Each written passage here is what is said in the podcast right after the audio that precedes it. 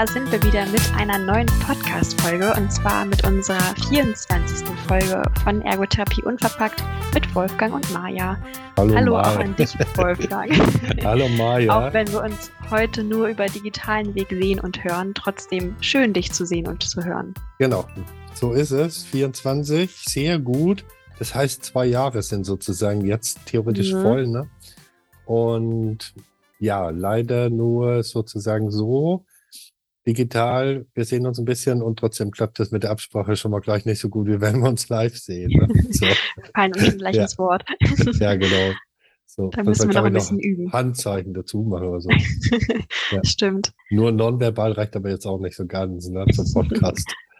Ja. Das wird auch schwierig. Genau, wir haben das Glück äh, gehabt, dass wir für diese Folge gleich zwei Interviewgäste für uns gewinnen konnten, weshalb Wolfgang und ich uns gedacht haben, wir teilen diesmal die Aufgaben etwas auf. Und konkret heißt das, dass wir beide gemeinsam im Vor- und Abspann zu hören sind und das Interview mit unseren Gästen führst du, Wolfgang, und das Interview mit äh, Sophia in unserer Rubrik Neues aus der Ausbildung führe ich. Also eine Arbeitsteilung. Arbeitsteilungs-Podcast-Folge, genau. Richtig. Und bevor wir so inhaltlich so richtig einsteigen, also ich bin ja ganz neugierig, ähm, weil du den Teil, den ich aufgenommen habe, mit den Kollegen nicht kennst und noch nicht so richtig hören konntest, der ist sozusagen noch in der Be- und Verarbeitung.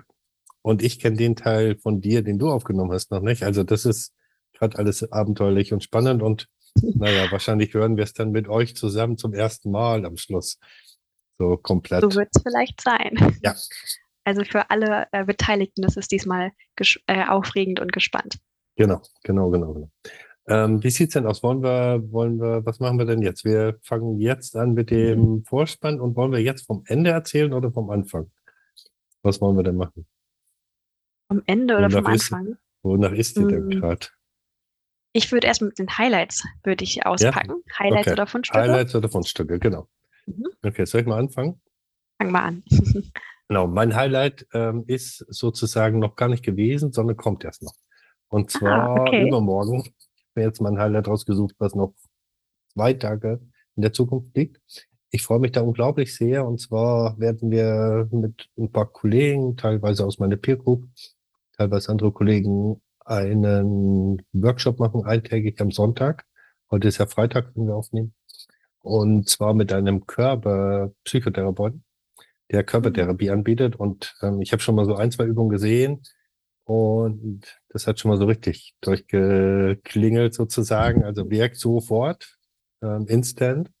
Und da habe ich so richtig Bock drauf. Ne? So, also es ist ähm, gut überschaubar vom Preis her, gar nicht so sehr teuer. Ähm, ich treffe Menschen, die ich gerne treffen mag, auf die ich Lust habe und krieg so einen Input von was, wo ich so gar keine Ahnung habe. Also Körpertherapie, körperbezogene Therapie sozusagen da bin ich echt ein bisschen raus, da weiß ich gar nicht viel. Und von daher freue ich mich da sehr drauf. Es wird mein Highlight werden, ich bin mir sehr sicher. Ein tolles Wochenendprogramm. Genau, auf jeden Fall. Und morgen dann einmal einen Tag Pause, weil im Moment ähm, so ein Tag Pause auch mal ganz gut ist. Ja, auch das muss sein. Genau, Maja, erzähl, gibt's ein Highlight oder ein Fundstück bei dir? Ähm, ich war, also ich habe ein Highlight Mhm. und zwar war ich seit langer, langer Zeit mal wieder auf den Hamburger Dom. Ah, okay. Und ja, es war gutes Wetter, überall war Mutzenmandel oder Wurstgeruch in der Luft. Und Mhm. zum Abschluss bin ich auch noch die Achterbahn Wilde Maus gefahren. das und klingt ja. ja, abenteuerlich. Oh ja, das war es auch. Ähm, mit etwas Angst, aber auch viel Freude verbunden. Mhm. Und das war mein Highlight. Ein lustiger und toller Tag. Sehr gut. Hamburger Dom zusammen mit 27 Millionen anderen Leuten war sehr voll. Ja, aber ich finde auch so ein bisschen Volle muss auch sein, damit das Feeling Okay. richtig aufkommt. Genau, ja, sehr gut. Also für mich wäre es nix so. Ich bin da ein bisschen raus, inklusive den ganzen Karussellen und Fahrgelegenheiten. Mutzen würde ich auch essen. Jetzt hören uns ja Menschen nicht nur aus dem norddeutschen Raum zu, sondern aus dem ganzen deutschsprachigen Raum und darüber hinaus. Ne? Wir sehen das ja immer ein bisschen an den Statistiken Mhm, und sind dann ganz Wahnsinn. mit großen Augen immer erstaunt. Und erzähl doch mal, was Mutzen sind. Ja, das ist echt Das kennt ja spannend. nicht Ich jeder, hatte, ne? das stimmt. Die Leute denken sonst was, mein- was du da tust. ich hatte letztens mit meinen Kommilitonen gesprochen und meinte, ah, wenn der Weihnachtsmarkt kommt, dann weiß ich, wo der beste Mutzenstand ist. Mhm. Und irgendwie hat sich gar keiner gefreut und ich wusste erst gar nicht warum, weil Mutzen in vielen Regionen gar nicht so bekannt ist. Mhm. Ähm, oft ist es eher als Schmalzgebäck, Schmalzkuchen vielleicht bekannter. Genau, wahrscheinlich schon. Ja, mit so ein bisschen Staubzucker, möglicherweise, oder Eierlikör oder Schokolade, was auch immer. Gibt es dann tausend Sorten, frisch zurechtgemacht. Genau, Mhm. so stimmt's, ja, in so einer Tüte drin. Ja, Richtig. ich war, ich war letztens bei uns im Ort sozusagen mit ein paar Kollegen auf dem Herbstmarkt, hieß das, und fand das einfach unglaublich teuer. Also das war echt nett, das hat wirklich Spaß gemacht. Und habe dann auch Mutzen gegessen, das kann ich ja dann noch nicht sein lassen. Und ähm, selbst als Zugereister muss sein. Und dann dachte ich, ja, so eine Bratwurst, so ähm, irgendwie auch ganz nett. Und dann hat tatsächlich einfach so eine stinknormale Bratwurst mit einem noch stinknormaleren Brötchen fünf Euro gekostet. Mhm. Und ich war fest überzeugt, da ist irgendwie Pfand dabei bei der Bratwurst in den Brötchen und wollte auch wieder mein Pfand zurück dann für Ja. irgendwas.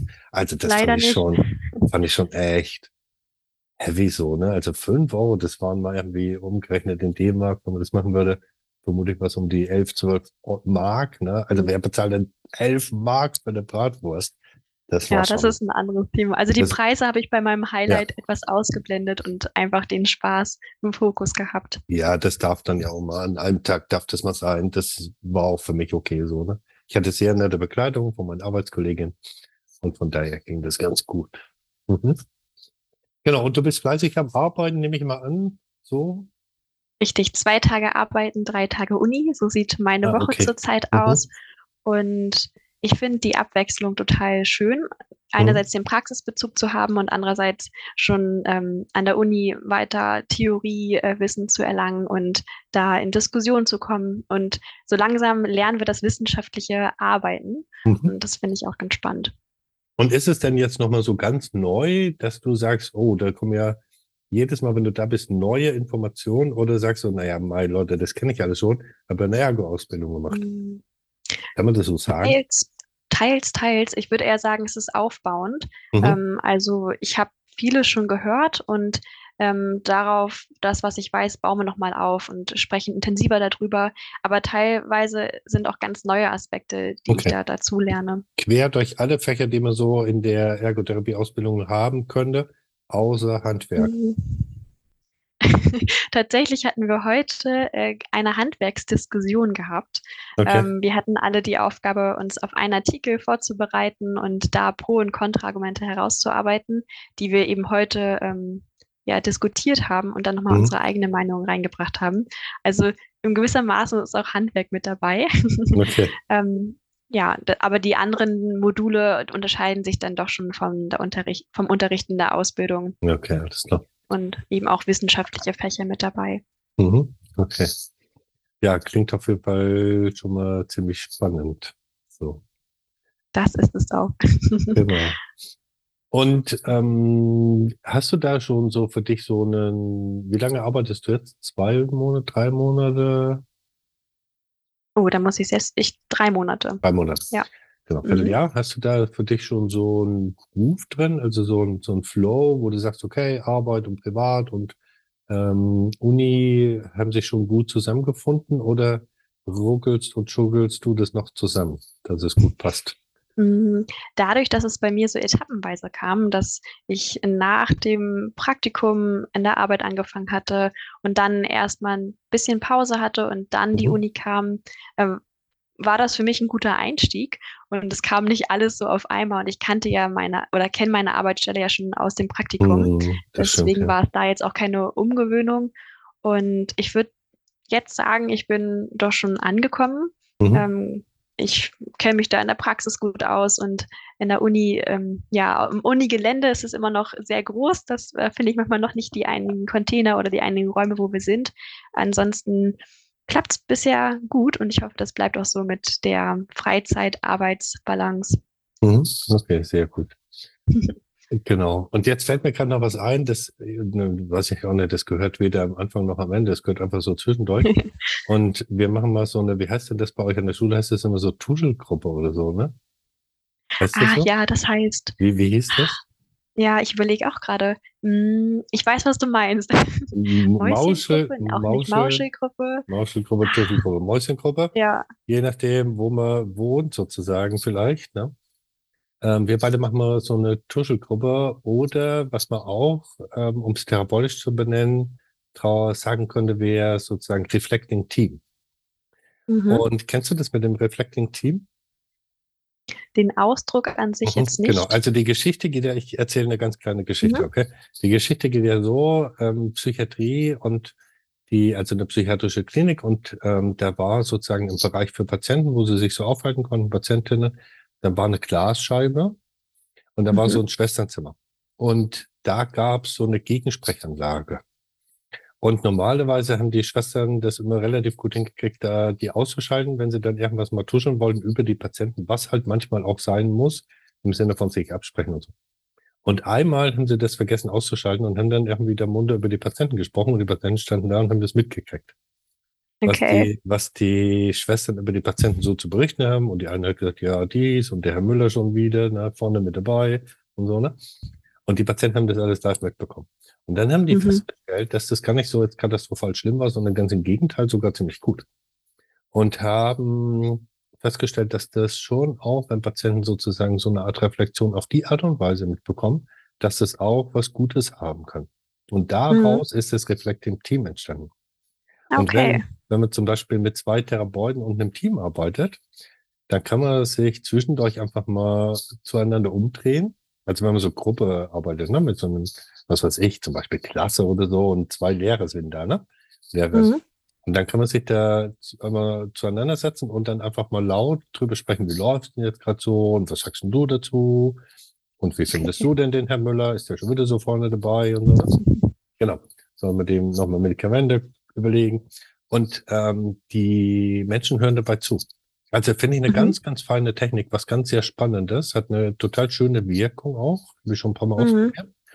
Und mh, Reflecting Team Mhm. und geht halt leider auch nur zu zweit. Ne? Also das ist dann sozusagen was, was so in dem Bereich, wie du arbeitest und wie ich arbeite, ja dann eher sehr, eher selten ist. Ne? Wir Mhm. machen das Ja, manchmal, stimmt. dass wir zu zweit arbeiten mit zwei Therapeuten, aber wirklich eher selten. Mhm. Und jetzt machen wir mal ein bisschen Reflecting Team oder Mauschelgruppe oder wie auch immer. Und zwar ging mir folgendes die Tage noch so durch den Kopf. Wir machen ja am Ende immer ganz spannend, dass wir verpackt erzählen, was beim nächsten Mal kommt. Und wir haben ja auch beim letzten Mal erzählt, verpackt und zum Mitraten sozusagen, was ähm, diesmal kommt. Wollen wir, das können wir ja jetzt schon mal auflösen. Eigentlich, ne? Genau, ist ja, ist ja sozusagen Ja. jetzt schon soweit und war, wenn wir jetzt sprechen, schon hinter uns oder hinter mir, dass ich mit Kollegen aus der ADB, aus der Alkohol- und Drogenberatung, Stelle sozusagen ein Interview gemacht habe rund um das Thema Alkohol und Drogen und Beratung und Therapie. Und ähm, wir geben ja immer den Menschen, die uns zuhören, die Gelegenheit, einfach ein bisschen zu raten. So. Dann ging mir so den Kopf, dass das auch echt einen Nachteil hat. Und zwar, wenn wir das verschlüsseln und jemand jetzt entweder nicht so richtig Lust hat zu raten oder nicht so richtig weiß, was wir mit dem ganzen Verschlüsseln am Schluss meinen, fehlt uns ja, dass die Leute uns in der Zeit, bis wir das aufnehmen, auch nochmal Rückmeldung geben, mach doch mal dies oder mach doch mal das. Also hätten wir das letzte Mal erzählt, ähm, ich gehe zur ADB, dann hätten sie sich vielleicht nochmal jemand gemeldet und gesagt, ja, ich habe auch die Frage dazu. Das, Ah, okay. Ja. Mhm. genau, weißt du, was ich meine?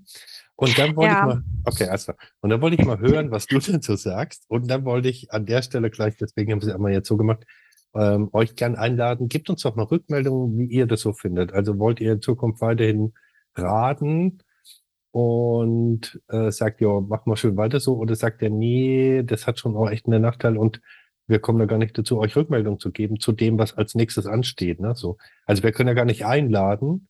Man müsste erst fertig raten und sicher sein, dass es stimmt. Ne? So. Ist alles ein bisschen kompliziert. Und von daher dachte ich, vielleicht ist es ja auch schon mal, wenn wir es einfach nicht machen. Mhm. Weiß ich Ja, ich verstehe ganz dein, genau. Erzähl ich mal, verstehe was deinen denkst du Aspekt. dazu? dass du sagst, ähm, wenn wir das Thema verraten oder schon sagen, worum es in der nächsten Folge geht, dass dann ja noch Fragen auch von den Hörer und Hörerinnen, ähm, die uns hören, erreichen können. Ähm, das ist natürlich auch ein gut überlegter Aspekt. Ähm, auf der anderen Seite baut es ja auch eine gewisse Spannung auf, wenn wir das ja. eben noch ja. äh, verpackt darstellen. Und ich weiß zum Beispiel, dass meine Patentante und auch ähm, andere, die ich kenne, die den Podcast hören, auch gerne mitraten mhm. und immer neugierig fragen, na, was ist es nun? mhm. Und ähm, das macht dann ja auch Spaß. Total. Ähm, deswegen bin ich, ich bin recht offen, was das angeht. Wir können es mal so und so probieren und mal schauen, was die Hörerschaft, wenn ihr uns hört, äh, genau. ihr dazu sagt und genau. ob, ähm, ja, auf was ihr da Lust habt und da bin ich flexibel und anpassungsfähig. Genau, genau. Also da gerne mal Rückmeldungen an uns über die bekannten Kanäle und ähm, man könnte es ja theoretisch auch so machen, dass man am Anfang verschlüsselt fürs nächste Mal. Mhm. Dann machen wir unsere Podcast-Folge und am Ende lösen wir es auf. Wer es nicht hören will, hört weg. Oder blendet schon mal aus oder hört ja. schon mal den Abspann. Genau. Ja, mal gucken. Ich bin ein bisschen neugierig. Die habe ich jetzt schon mal erzählt sozusagen und dann immer mal so ein bisschen gucken, passt so, äh, wollen wir irgendwas verändern. Ne? Da kommen wir ja dann nochmal beim Abspann drauf und erzählen dann auch nochmal vom nächsten Mal. Ja. Und genau, wollen wir uns mal reinstürzen in das Interview mit den Kollegen und also ein Kollege, eine Kollegin. Ja, ich sitze schon wie auf heißen Kohlen. Lass uns reinhören. Genau, also hat großen Spaß gemacht. Ich bin sehr dankbar den Kollegen, den beiden. Und hat großen Spaß gemacht, da nochmal ein bisschen hinzuhorchen, ein paar Fragen zu stellen, ein bisschen Austausch. Und genau, wir hören mal rein mit euch und sind dann sozusagen nach dem Interview wieder da. Bis gleich. Bis gleich.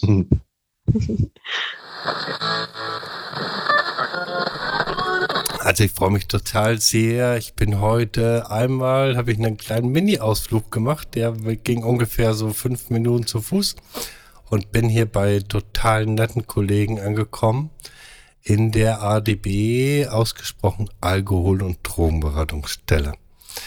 Und vielleicht habt ihr Lust, euch im ersten Schritt einmal selbst vorzustellen, ein bisschen Hintergrund zu erzählen.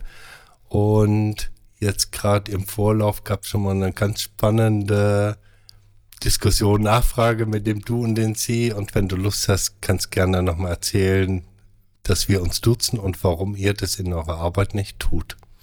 Hast du Lust, dich einmal vorzustellen, ein paar Sätze zu sagen? Ja, mein Name ist Wolfgang Carstens. Ich bin ähm, Sozialpädagoge und Suchttherapeut, ähm, arbeite jetzt hier im ambulanten Beratungsstellenbereich seit 15 Jahren und habe vorher auch ähm, viele Jahre im stationären drogentherapeutischen ähm, Bereich gearbeitet, also in der Fachklinik, Drogenfachklinik. Und ja, und habe dort erlebt, wie das der Wechsel vom Du zum Sie kam, ja, weil es äh, sich im Laufe der Zeit herausgestellt hat, dass, dass, dass, ähm, dass das Du eine Art von ähm, Nähe ähm, erzeugt, die eigentlich so in der Form gar nicht da ist. Und ähm, meine Erfahrung ist, dass, dass, ähm, dass sie dazu führt, dass einfach klar ist, ähm, dass, es, dass es Unterschiede gibt und dass es aber im therapeutischen Setting ähm, keinen ähm, Unterschied macht. Und dass das, ähm, äh, meine Erfahrungen sind sehr positiv. Ich sehe mittlerweile, dass es gerade im ambulanten Bereich, im Bereich der ambulanten Betreuung wieder so, ein, so eine Tendenz hingibt zum, zum Du. Ähm, ich persönlich bleib aber ähm, beim Sie auch mit, mit langjährigen ambulanten Klienten und habe schon den Eindruck, dass ich dann sehr gutes und vertrauensvolles äh, ähm, oder vertrauensvolle Beziehung habe. Genau, und das ist ja was ganz, äh, ganz Therapeutisches und was ganz Wichtiges, sich da auch darüber Gedanken zu machen, ne? gerade mit dem Hintergrund und mit eurer langen Erfahrung, die ihr mitbringt. Ne? So. Genau. Hast du Lust, einmal ein paar Sätze zu dir zu sagen? Wir sind ja zu dritt heute. Genau. Also, ich bin Ute Rauschenplatt, ähm, arbeite äh, jetzt seit acht Jahren hier in der Alkohol- und Drogenberatung, habe schon an den Unterschied, bin Sozialpädagogin und auch ähm, Suchttherapeutin, ähm, habe in unterschiedlichen Stellen auch ähm, gearbeitet, aber immer mit der Sucht zu tun gehabt. Ähm, ich war erst im sozialpsychiatrischen Dienst, also ganz rigide ähm, äh, eingerichtet damals, weil das ja auch schon ein paar Jahre her ist. Ähm, dann habe ich in Beratungsstellen auch gearbeitet, im stationären Wohnungslosenbereich und auch im ambulanten äh, Wohnungslosenbereich. Das ist eine ganz spannende Geschichte. Ähm, zu der Frage du oder sie. Ähm, das war natürlich, als ich ganz offiziell von der Behörde gekommen bin, war das, stand das überhaupt Gab's nicht. keine, in, war nicht na, da Frage, genau. Genau. Ähm, äh, auch selbst in der stationären Wohnungslosenhilfe ähm, fand ich das Sie ähm, gut, weil wir haben die ja zu Hause besucht, ähm, wenn die in ihrem Zimmer waren. Das war ja deren Zuhause und ähm, da war das schon so, dass wir ähm, nicht so vereinnahmt worden ist. Also wenn man gerade, es ist ja sehr viel mit Männern äh, zu tun und wenn ich als Frau dahin gegangen bin und dann war noch ein Du, ähm, das hat eine Nähe geschafft, die nicht immer gut war. Ähm, zumal es dann auch zu Übergrifflichkeiten gekommen sind, nicht nur verbal, weil dann war man eine Freundin und nicht mehr ähm, derjenige, der oder diejenige, die dann auch helfen möchte. Genau, und das hat schon auch inhaltlich mit dem Thema Sucht zu tun, dass es da manchmal ein bisschen schwierig ist, die Rollen noch gut gerade zu ziehen. Ja. Und dann hilft einfach beiden Seiten das Sie am Schluss, Genau. ja. ja. Ganz nachvollziehbar. Hm. Spannend. Also wir ähm, haben auch die sogenannten äh, Verhaltenssüchte, ähm, die werden bei uns auch ähm, mit therapiert. Ähm, sie kommen natürlich in ihrer Häufigkeit nicht so extrem vor, wie, ähm, wie es vielleicht ähm, manchmal den Eindruck hat. Ähm, natürlich die Online-Sucht, ähm, gerade wenn es Jüngere betreffen, da haben wir nur das Problem, wir können behandeln, können wir nur ähm, Volljährige. Beraten können wir auch ähm, äh, Minderjährige, aber die Behandlungsmöglichkeiten für Minderjährige sind wirklich sehr, sehr begrenzt belaufen sich meistens auf den stationären Bereich, aber selbst da ist es ähm, ja also die Platz, Platzanzahl ist also derartig Das sind wir so im gering Kinder- und Jugendpsychiatriebereich dann am Ende, ne? die würden dann eher Ja. da landen ähm, und oder bei der Erziehungsberatung, weil dann natürlich auch die Eltern immer noch ins Boot geholt werden, weil die sind ja immer noch als äh, Erziehungsberechtigte auch die Ansprechpartner. Ähm, ja, also von der Beratung her sicherlich äh, wird das ausgebaut, gerade der Medienkonsum. Der wird aber auch viel über die Prävention abgedeckt mit Elternabenden und da Veranstaltungen, die dann in der Schule stattfinden. Und ähm, ansonsten, ähm, klar stimme ich dir zu, Cannabis ähm, ist auf dem Vormarsch und halt auch natürlich auch so ein bisschen die ähm, also ex synthetischen, Entschuldigung, die synthetischen äh, Drogen sind natürlich auch ähm, nicht zu unterschätzen, weil das hat auch einen Kostenfaktor. Also wir haben natürlich auch Kokain ist auch ein Zuwachs zu verzeichnen, aber den können sich gerade Jugendliche nicht unbedingt leisten, weil Kokain ist wesentlich teurer, als wenn ich jetzt irgendwelche anderen Amphetamine nehme. Mm, Prävention, Schule, macht ihr es, erzählt ihr dann vermutlich siebte, achte, neunte Klasse so, achte, neunte? Die äh, Prävention beginnt schon in der Grundschule. Ah, super. Okay. Ähm, wobei das natürlich dann nicht so unbedingt stoffbezogen ist, sondern da ist auch der Schwerpunkt im Prinzip dass die Kinder Nein sagen und sie einfach in ihrem Selbstwert gestärkt werden. Das ist ähm, häufig dann äh, in den unteren Klassen ist Medien, Handygebrauch natürlich eins der wichtigsten Themen. Das suchen sich aber die Schulen aus, welches Thema sie hauptsächlich behandelt werden. Wobei wir das nur am Rande machen. Ähm, wir haben ja hier ein Präventionsteam, die dann nichts anderes machen als Prävention. Die haben Konzepte, die haben ähm, Veranstaltungen unterschiedlicher Länge und dann auch der Altersstufen angepasst.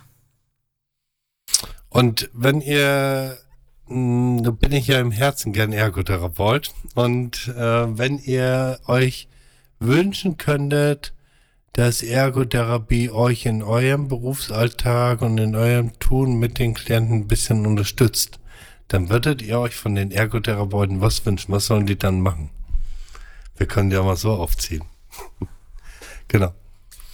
Also was würdet ihr euch denn wünschen, ne? So, wenn ihr jetzt sagt, ihr kennt ja ganz viel den Alltag eurer Leute, ne? Und ihr kennt, was ne, wie viel Hausbesuche das ihr dann macht, kennt ihr auch die Lebensrealität, in der die Menschen leben, ne? Die Berufsrealität, in der die Menschen unterwegs sind, ne? Ähm, und ich finde ja, das, was unseren Beruf auszeichnet, ist ja, dass wir da reingehen in die Lebensrealität. Wir gehen in die Schulen rein, wir gehen in die Betriebe rein, in die Wohnungen, machen Hausbesuche, räumt zusammen auf und so weiter. Ne? So, was würdet ihr euch denn wünschen, wenn es ein Wunschkonzert wäre?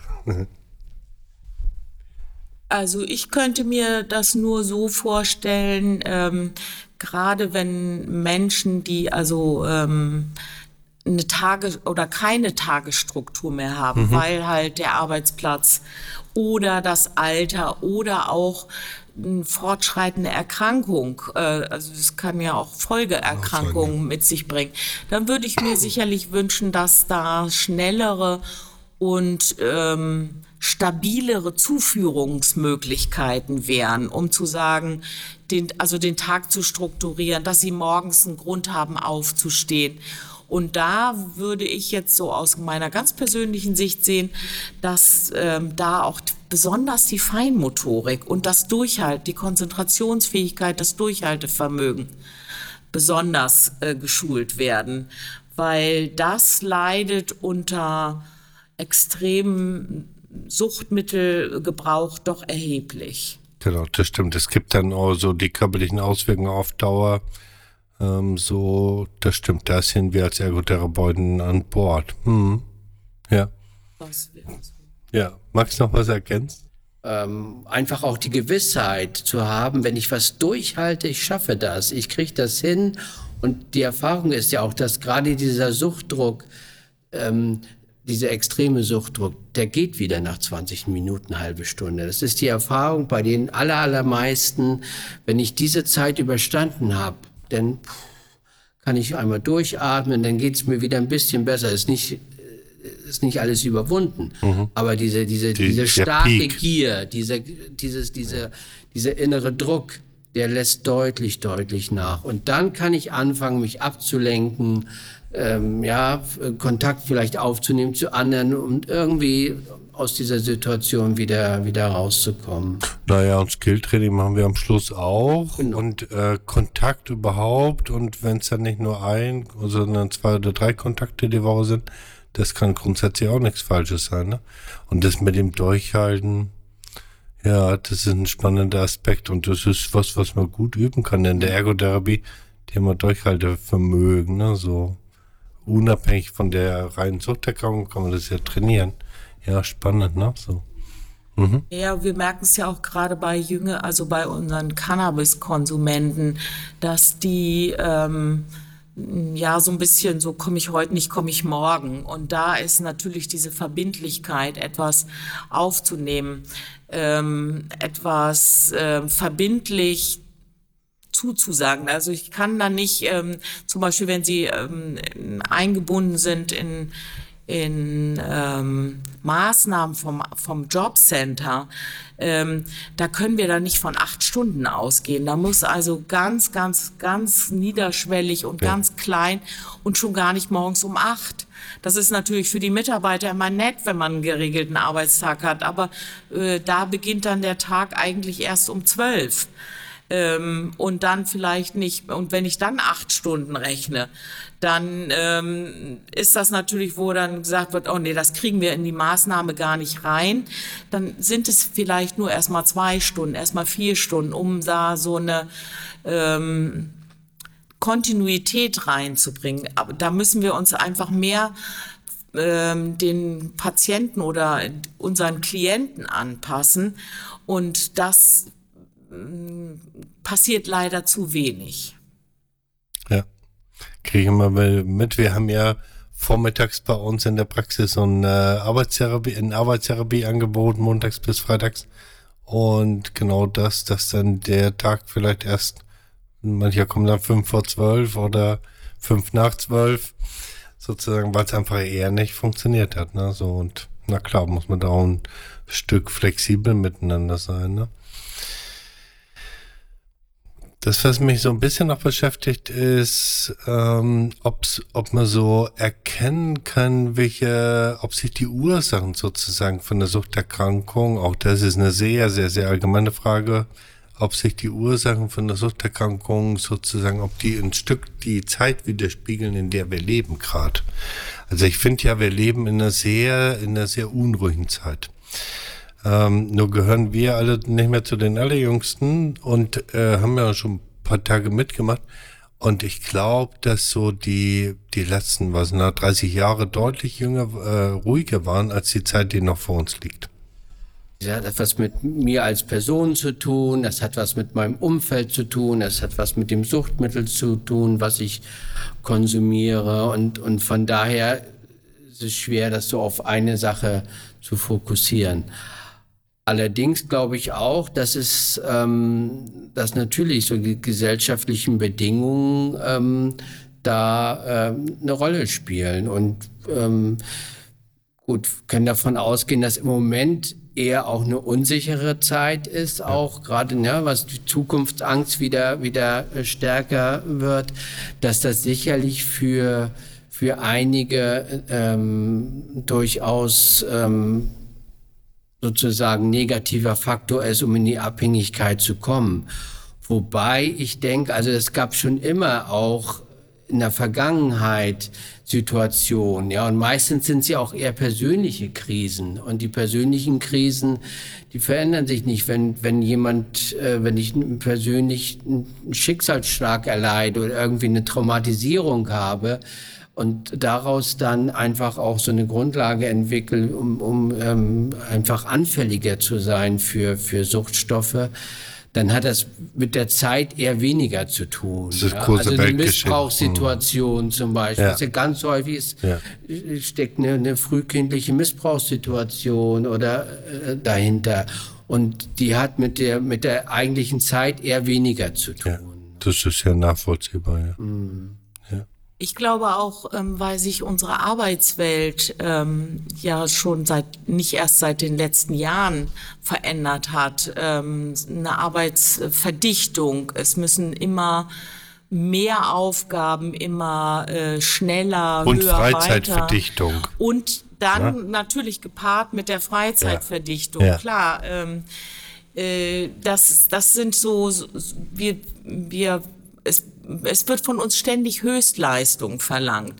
Und da merke ich zum Beispiel, mh, aber das ist meine persönliche Erfahrung, ähm, dass gerade die Anregen, also Amphetamine, Kokain, von Menschen konsumiert worden, von denen einfach ähm, der Tag mit 24 Stunden einfach viel zu kurz ist. Ähm, und die brauchen immer Höchstleistung, zumal ja auch, wenn man sich ADHS anguckt, die Ritalin und äh, das Medikinet, das sind auf Amphetaminbasis. Ähm, das heißt, da wird schon ein, im Kindesalter ein bisschen gezüchtet, bitte das in Anführungsstrichen gesehen, weil es soll ja, Ja. eigentlich unterstützend sein, ähm, dass wir immer für ein Problem gibt es ein Medikament. Und wenn es kein Medikament gibt, gibt es ein Suchtmittel, wo ich versuchen kann, besser zu funktionieren und dann natürlich auch wieder das andere Mittel, was mich wieder runterbringt, weil ich gar nicht mehr in der Lage bin, ähm, äh, mich zu, zum Beispiel zu entspannen. Das geht mit einem Glas Wein äh, viel, viel besser, lerne ich ja auch.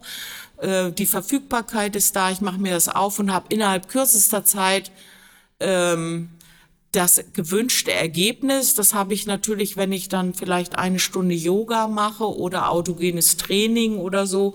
Das muss ich mir erstmal aneignen. Und ähm, dann habe ich nicht gleich diesen äh, Soforteffekt. Und das hat sich, und dann kommen natürlich noch solche Krisen dazu, wo ja, ich schon so drauf. erschöpft bin, ja. wo ich ähm, so unter Druck stehe, ähm, dann ist das natürlich noch mal so ein bisschen das Sahnehäubchen oder der berühmte Tropfen, der das fast zum Überlaufen bringt. Ich muss ein bisschen schmunzeln jetzt mit den Atemtechniken sozusagen, weil ich der Meinung bin, man müsste Schule echt nochmal neu erfinden. Und ähm, dann äh, gäbe es bei mir so Fächer wie Abendtechnik von der ersten bis zur zehnten Klasse oder Glück oder sowas, ne? Damit man lernt, ähm, auf eine alterne, auf eine andere Art und Weise gut selbstbestimmt durchs Leben zu kommen. Und na klar sind die Medikamente manchmal hilfreich. Der der Hinweis sozusagen, auf was für eine, auf was für einem Boden die Ritalin stehen, fand ich jetzt auch noch was spannend. Für mich war mir auch nicht ganz klar. Erklärt auch, warum es in Amerika den Drive gab, mal präventiv schon mal Ritalin reinzuhauen, aber ohne Diagnose, ne? Wobei sie so. bei den ADHS-Patienten natürlich ähm, ja im Prinzip ja, äh, also die können sich dann besser kontrollieren. Genau, die, die tun Nur das, was sie die, sollen. Die kein ADHS ja. haben, für die ist es natürlich ja. ein Aufputschmittel. Deswegen ist es ja, gibt's ja auch einen Schwarzmarkt für genau. Ritalin. Ähm, ähm, da kann ich also auch ein gutes Geschäft mitmachen. Das stimmt, ja. Wobei die Qualität dann natürlich besser ist. Ein, ein Medikament, was in, in der Fabrik erzeugt worden ist, hat natürlich immer die gleichbleibende Substanz ähm, und Konsistenz und äh, die Inhaltsstoffe sind immer gleich. Das ist natürlich bei allem, was illegal irgendwo zusammengemischt wird, überhaupt nicht gegeben. Und das macht es noch gefährlicher, als es so und so schon sein könnte. Ich würde gerne auch nochmal einhaken auf die, auf die Ursprungsfrage. Ich glaube schon, dass es tatsächlich eine, eine ähm, höhere Anzahl an, an ähm, KlientInnen hier gibt, die so eine Komorbidität haben, Depression und ähm, eine Doppeldiagnose dann. Genau, ja, ja, ja. Ähm, und Alkohol. Ja. Und natürlich ist die Anzahl der, der Depression ist ja auch gestiegen, also der diagnostizierten Depression, will ich mal sagen. Ich kann es nicht genau beurteilen, wie das vor 30 Jahren, ob das eher weniger diagnostiziert worden ist, ja, ob das, ähm, äh, weiß auch nicht, ob die, die, die Suizidrate da eigentlich gestiegen ist. Das wären auch nochmal so Fragen, die man mhm. da einfach nochmal gegenchecken müsste. Ja. Ähm, aber ähm, im, im, im, in unserem Alltag ist es deutlich, dass, dass, dass, das, ne, dass das zugenommen hat. Einfach auch eine, eine klar diagnostizierte Depression und dann im Sinne von seiner Selbstmedikation versucht, das mit Alkohol so ein bisschen ähm, selber in den Griff zu kriegen. Äh, und ähm, ja. Das ist ja was, das ist ja was, was mir auch so auffällt. Ne? So, ich mache jetzt 16 Jahre meinen Job, ganz viel Psychiatrie. Und ich finde, es hat sich sehr hin entwickelt zu deutlich jüngeren Patienten, Patientinnen mit vor allem ähm, Depression und Angst und Panik, so als Kombi sozusagen, ne? die dann zu Hause nicht mehr rauskommen aus den eigenen vier Wänden.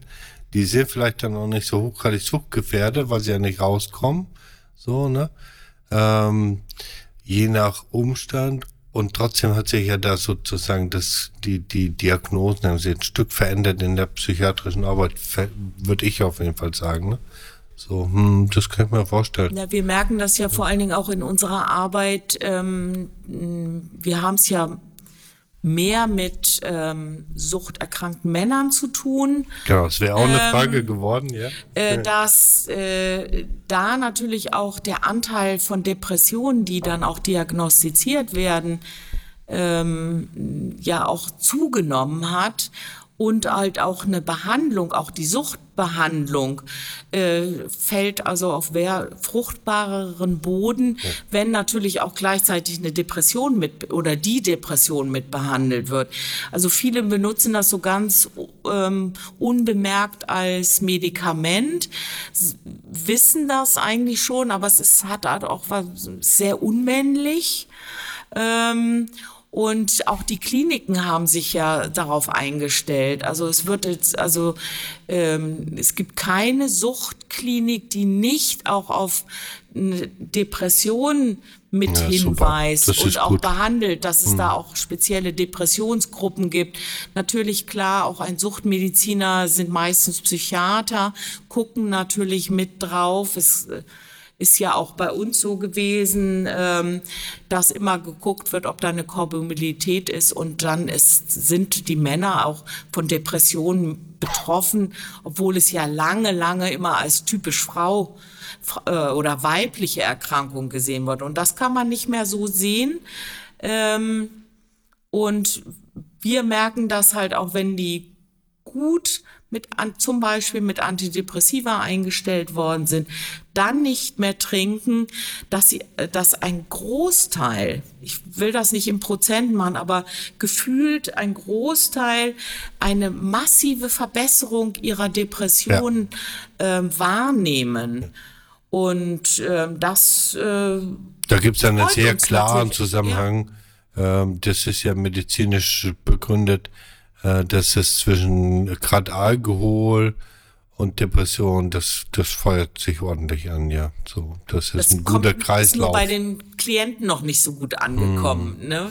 Ja, da hilft natürlich dann auch unsererseits, dass wir bestmöglichst ganz viel ähm, Aufklärungsarbeit leisten und das erzählen immer wieder, immer wieder, immer wieder in die Gesellschaft hinein, dass es Zusammenhänge gibt zwischen Alkoholkonsum und Depressionserkrankungen oder depressiven Symptomen. Ne? So, genau. Da fehlt einfach ein bisschen Allgemeinwissen so, ne?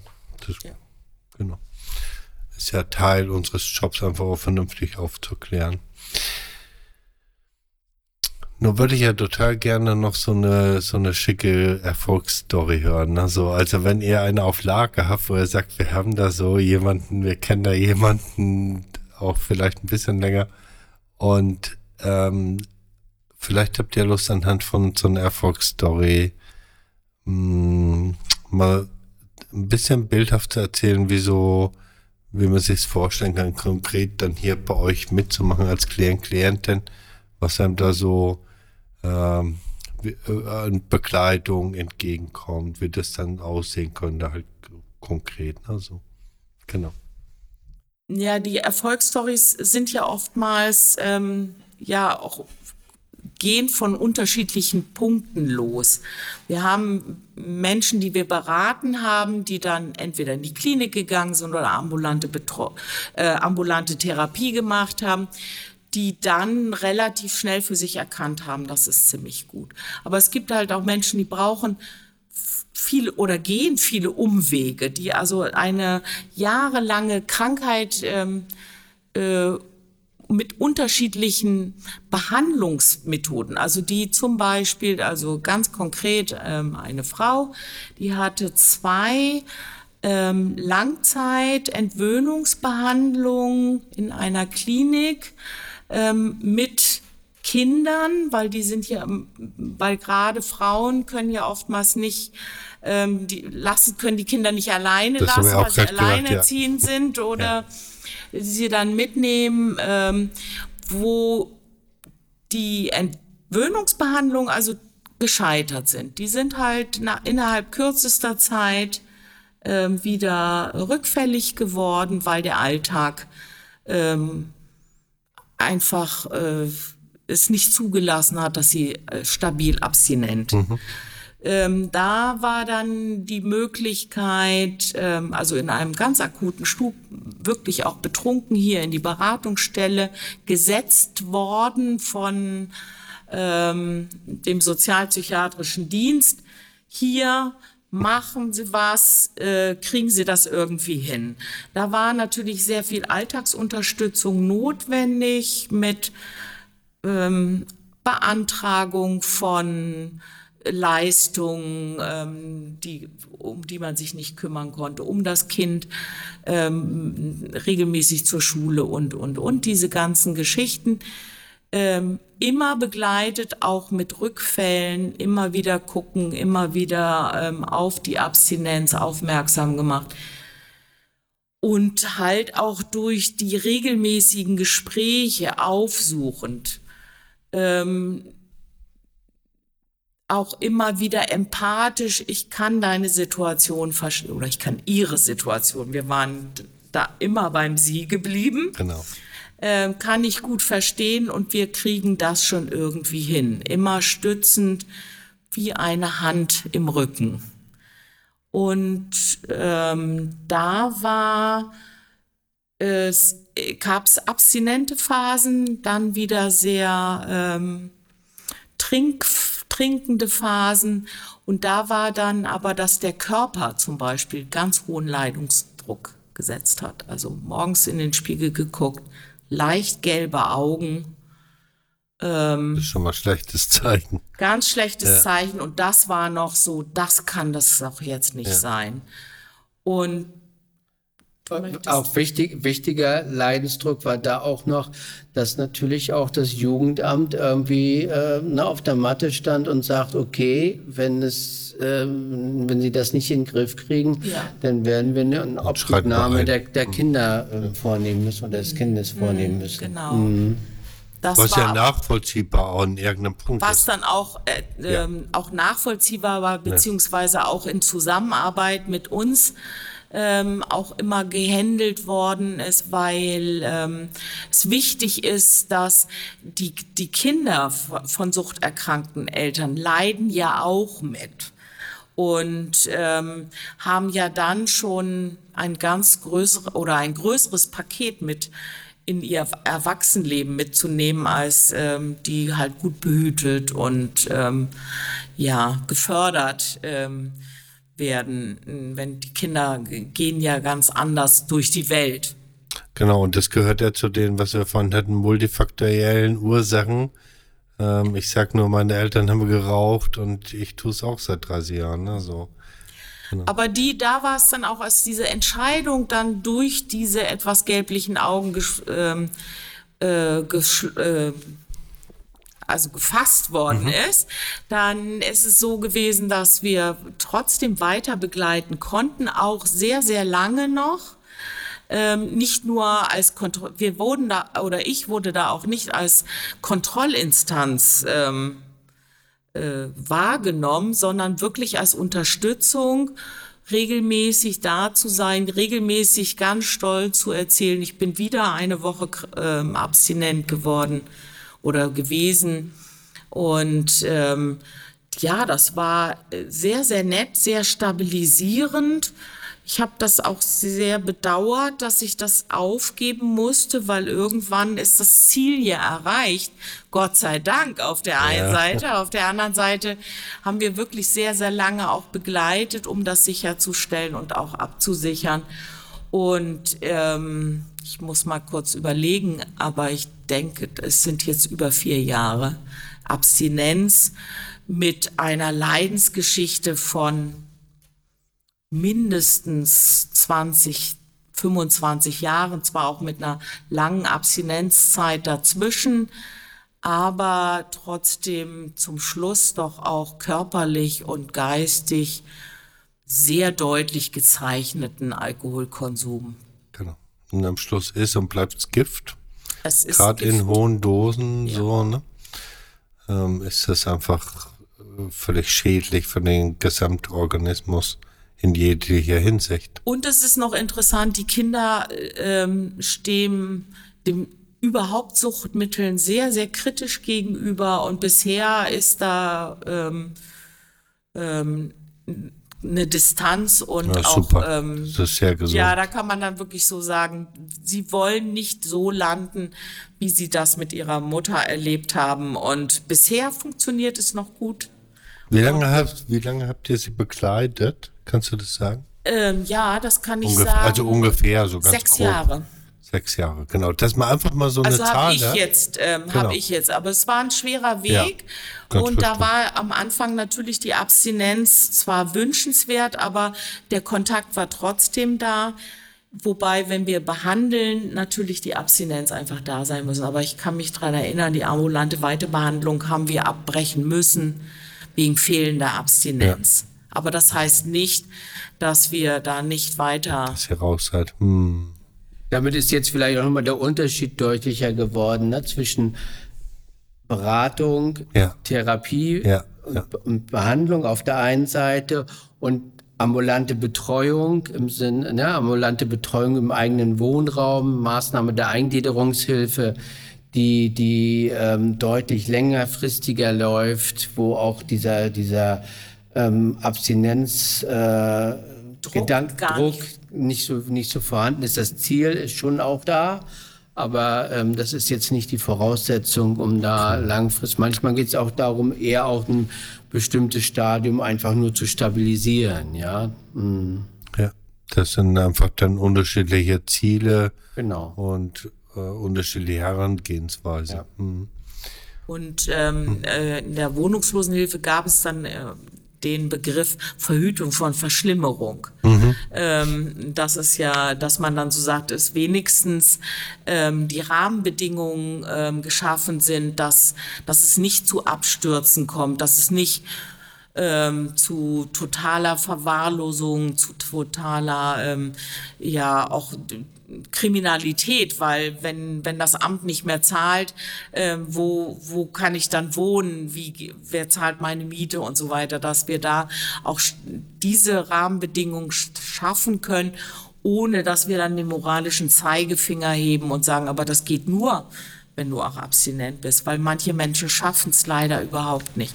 Es ist Anstrengung, es ist harte Arbeit, ähm, aber äh, wir denken, oder da spreche ich auch für dich, ähm, äh, es lohnt sich einfach. Jeder Einzelne lohnt sich.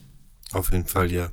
Und es erinnert mich ein bisschen dran, dass ich manchmal versuche, alles in die Waagschale reinzuwerfen und flammende Plädoyers zu halten, äh, bestimmte Dinge einfach auch sein zu lassen. Ich hatte vor vielen Jahren mal einen jungen Mann, der in die Berufsschule, glaube ich, ging und mir erzählte, er, rauch vor, er rauche vor der Schule einen Joint, um sich besser konzentrieren zu können.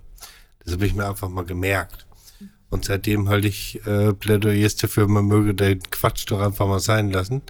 Und verbind's meistens mit der Aussage, es ist nie ganz klar, wenn man das erste Mal konsumiert, ähm, ob man eine Psychose entwickelt oder nicht. Das hat man noch nicht rausgekriegt, warum manche psychotisch werden und manche äh, konsumieren ihr Leben lang und nichts passiert. Was würdet ihr denn sagen? Kann man sich besser konzentrieren hinterher oder sollte man von Anfang an gleich mal die Finger von lassen, weil es einfach möglicherweise, und auch da gibt es ja immer mal so einen Streit, ist es so eine Einsteigerdroge, ab und zu mal einen Joint zu rauchen, so, ne? Oder hören wir verschiedene Sachen. Oder sagt der, nee, Leute, am besten, wenn ihr noch gar nichts konsumiert, lasst gleich sein und fangt erst gar nicht damit an. Naja, sobald ich anfange, irgendein Suchtmittel, und da gehört Cannabis einfach auch dazu, das zu benutzen, um, um, äh, um was Bestimmtes damit zu erreichen, ähm, ist einfach ein hohes Gefährdungspotenzial. Bin ich auf dem Weg Richtung Sucht eigentlich schon mal so grob eingeschlagen, ne? Genau, das Ja. ist das ist sozusagen die die die der erste Schritt. Wenn ich es wirklich als Genussmittel benutze, auch im gesellschaftlich im gesellschaftlichen Rahmen, ja, dann denke ich, kann man das auch ähm, gutheißen. Aber ähm, das zu benutzen, um mich besser zu konzentrieren oder um einschlafen zu können oder ähm, ja, um einfach auch dazu zu gehören, ja, also eher so ein, ne, so ein, so ein ähm, soziales Ding, Ja. das, da, dann, dann ist das sehr in, in äh, Frage zu stellen und ähm, raten wir auch dringend von ab. Genau, weil dann kann es also auch sehr gefährlich werden, ähm, weil ich dann auch mich nur noch auf diesen, auf diesen Effekt fokussiere ähm, und nicht mehr auf die Vielfalt. Ähm, ich kann natürlich mit einem Glas Wein vielleicht besser einschlafen, aber es geht halt auch vielleicht mit einem Spaziergang oder äh, mit einem Gespräch äh, mit einem Mit anderen Menschen. Nachbarin. Äh, genau, dass man, dass ich einfach so davon Ja. mein, den Ballast des, des Tages vielleicht Ja. loswerde, um dann nicht ins Grübeln zu kommen. Und, und, und, also das nehme ich mir ja, wenn ich dann halt genau weiß, das funktioniert. Und ich meine, das ist ja auch die Falle, in die wir leider häufig rein, weil es ja auch funktioniert am Ja. Anfang und auch Spaß macht. Äh, Wir können ja auch nicht so tun, als wenn ähm, eine Party nicht nett ist mit einem gewissen Alkoholkonsum. Äh, das, bis dahin ist es ja auch wirklich noch spaßig und wir sind lockerer ähm, und lachen vielleicht viel mehr. Ähm, es wird mehr getanzt und gesungen. Bis dahin ist es ja noch alles gut. Aber wenn, wenn es dann kippt, dann wird es ja schwierig und vor allen Dingen, wenn ich es gar nichts an, gar keinen Spaß mehr haben kann, gar nicht mehr tanzen kann, gar nicht mehr singen kann, ohne ein Konsummittel, dann ähm, wird es einfach total Dann schwierig und Bereich von gefährlich auch. Ja. Ich habe schon ein bisschen äh, die, die Ziellinie in Sicht sozusagen. Und jetzt habe ich euch ja vorhin gefragt, wenn ihr euch Ergotherapeuten wünschen könntet und so weiter. Wenn wir mal auf euren Beruf drauf gucken, mit all eurer vielen Erfahrung, ähm, und wenn ihr dann mal fünf oder zehn Jahre vorblättert, mit all dem Ungewissen, was wir da jetzt noch gar nicht einschätzen können. Was würdet ihr euch denn für euren eigenen Beruf wünschen, für Beratungsstellen wünschen, für die ambulante Suchtarbeit wünschen, wie sie sich weiterentwickeln könnte, so, ne? Also auch ihr werdet ja nicht stehen bleiben und einfach 100 Jahre lang immer das Gleiche machen. Das wird ja nicht funktionieren, ne? Also was gäb's denn von eurer Seite für Wünsche sozusagen nach vorne gedacht? Bisschen, ein bisschen freie Fantasie und Utopie.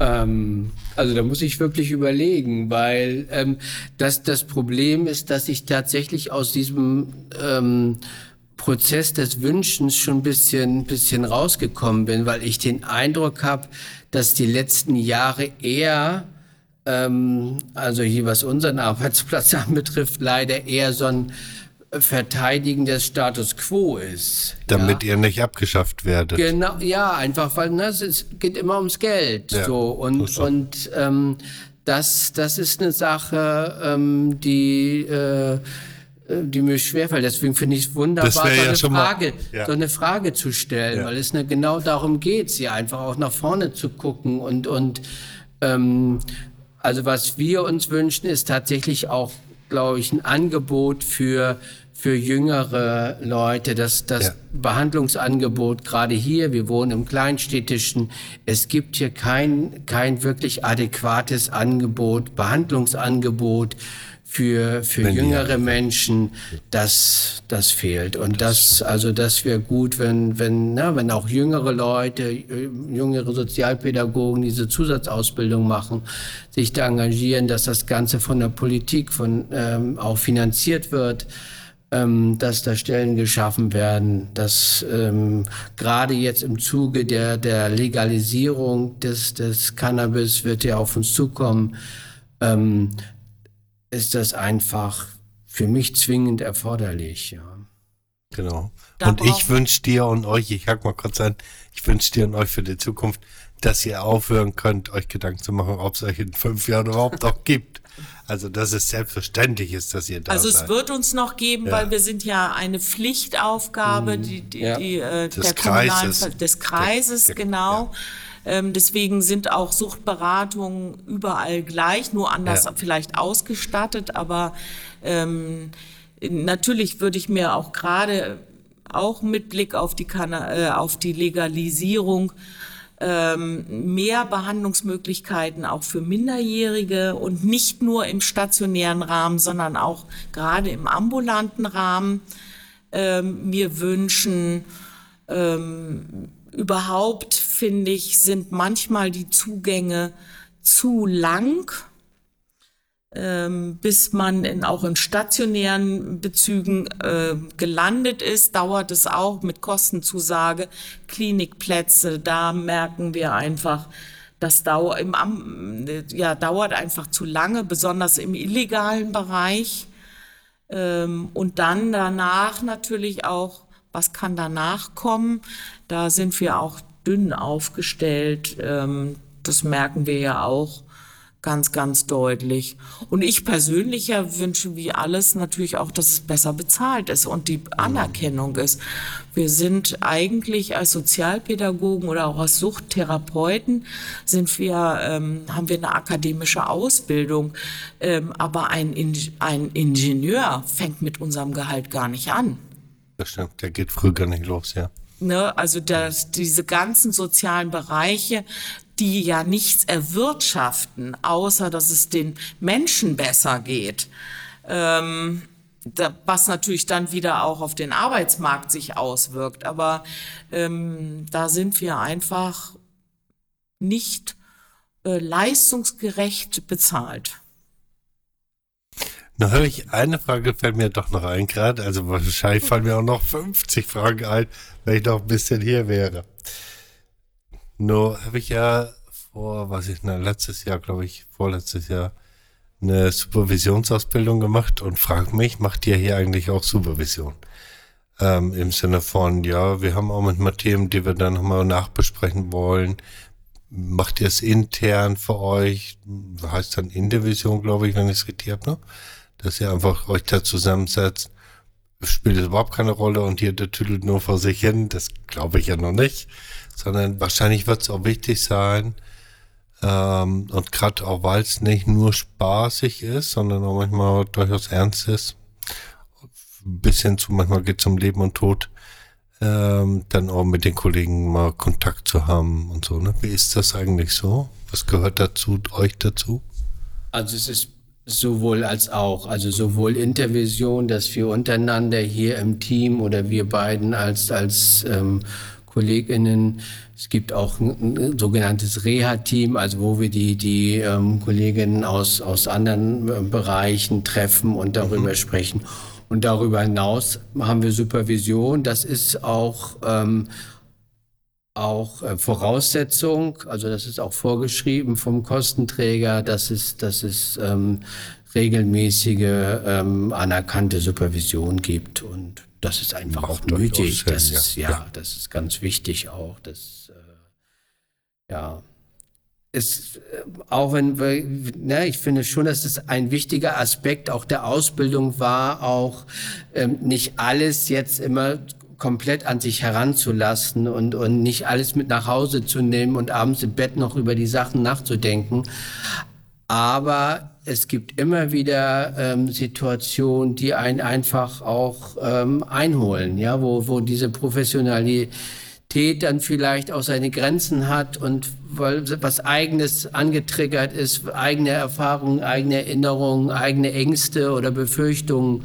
Und ähm, da ist es ganz wichtig, ähm, dass man da Supervision hat und eine gute Supervisor oder Supervisorin, die das ähm, begleitet, auffängt, ja. wo man das loslassen kann. Und, und ich glaube, da ist egal, wie lange das man seinen Job macht.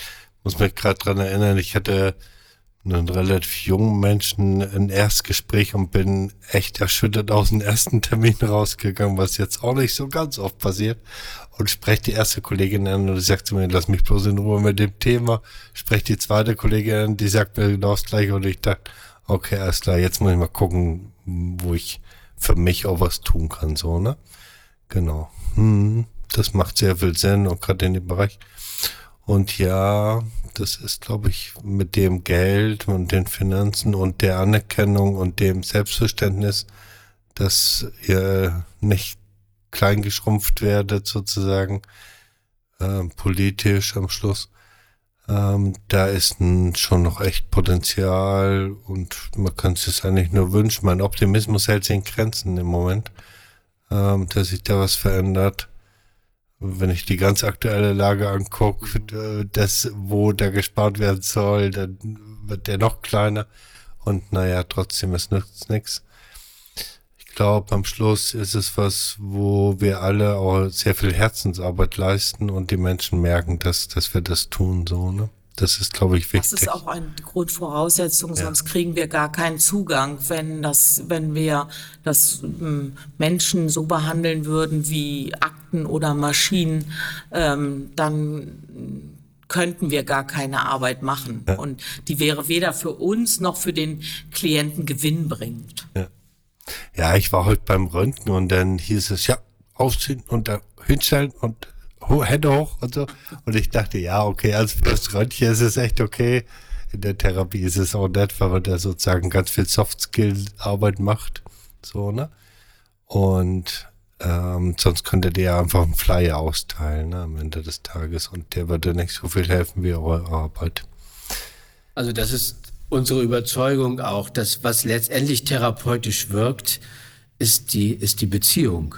Ja, ohne und, Frage. Und ähm, das ist, das ist wichtig, dass man das hinkriegt, dass man eine gute, gute Beziehung aufbaut. Ja. Das ist ganz hochtherapeutisch, weil die Menschen ja mit sich selbst nicht so gut in Beziehung sind, sondern vielleicht mit den Suchtstoffen besser in Beziehung sind. Manchmal stelle ich es dann auf ein Brett auf mit Figuren und dann äh, gehört dann einer zu den Familien, zu der Familienkonstruktion dazu, der Alkohol oder was auch immer so, ne? Ähm, da gibt's ja Beziehungen und dann neue Beziehungen kennenzulernen über ganz viel Beziehungsarbeit, da bin ich völlig bei euch. Ähm, so, das Und kann man gar nicht überschätzen. Beziehung sollte dann, äh, äh, sollte sich positiv gestalten. Unbedingt. Genau. Und da brauchen wir schon manchmal ähm, bisschen Geduld. Nehmerqu also Ja. Nehmerqualität. Geduld. Genau, das andere hat auch Und viel auch man muss manches auch ähm, einstecken und dann auch nicht persönlich nehmen, sondern das einfach in diesem Prozess auch sehen, ähm, der Beziehungsbildung. Das ist richtig. Auch das ist was, was man, glaube ich, lernen muss manchmal, dass bei allen vielen Einsatz und dann werden die Klienten doch wieder rückfällig, dass es jetzt nicht der persönliche Angriff ist, sondern da muss man es ein bisschen sportlich sehen und Teil sozusagen der, der Erkrankung oder der Störung. Das ist allem, was dazu gehört. Ja. Ich bin euch ganz äh, dankbar für den wirklich netten Termin mit euch hier in eurem Arbeitszuhause sozusagen. Ähm, hätte bestimmt noch 12.528 Fragen, die wir miteinander klären konnten, um nochmal ein bisschen in die Tiefe zu gehen. Und ja, wünsche euch von Herzen, dass ihr gut weiterarbeiten könnt mit all dem Rückenwind, den es braucht. Ähm, und für die Menschen da sein könnt, die ihr begleiten dürft. Ich sage immer, wir dürfen Patienten begleiten, also weil es einfach auch kein Selbstverständnis ist. Genau, wenn ihr Lust habt, habt ihr die letzten Worte. Und ich suche schon mal eine Überraschung und ihr könnt ja einfach weiter ins Mikro. Ich habe noch eine Überraschung für euch. So, ihr könnt ja euch noch verabschieden schon mal. Ja, ich fand es auch ähm, schön, die Form mal so anders gewählt zu haben, über die Arbeit zu sprechen und auch durch deine Fragen. Und ähm, bedanke mich natürlich auch, dass du uns die Möglichkeit gibst, dann auch zu. Äh, danke sehr. Ja, bitteschön.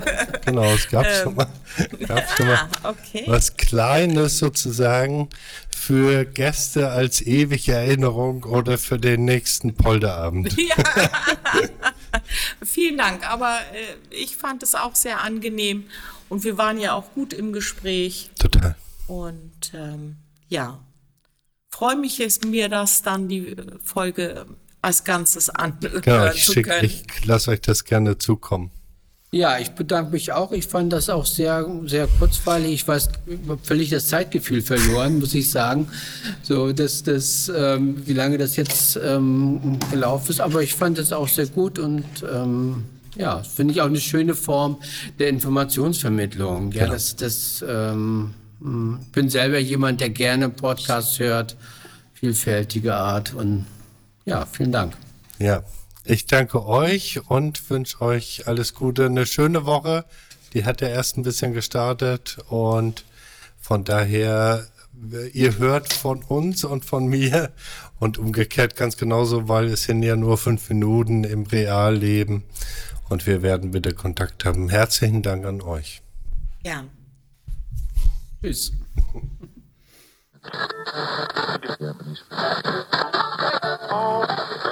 Kommen wir wieder zu unserem Abspann zurück und auch ich bin wieder dabei. Wolfgang, wie war denn dein Erleben nach dem Interview oder während dem Interview, als du das geführt hast mit unseren Gästen?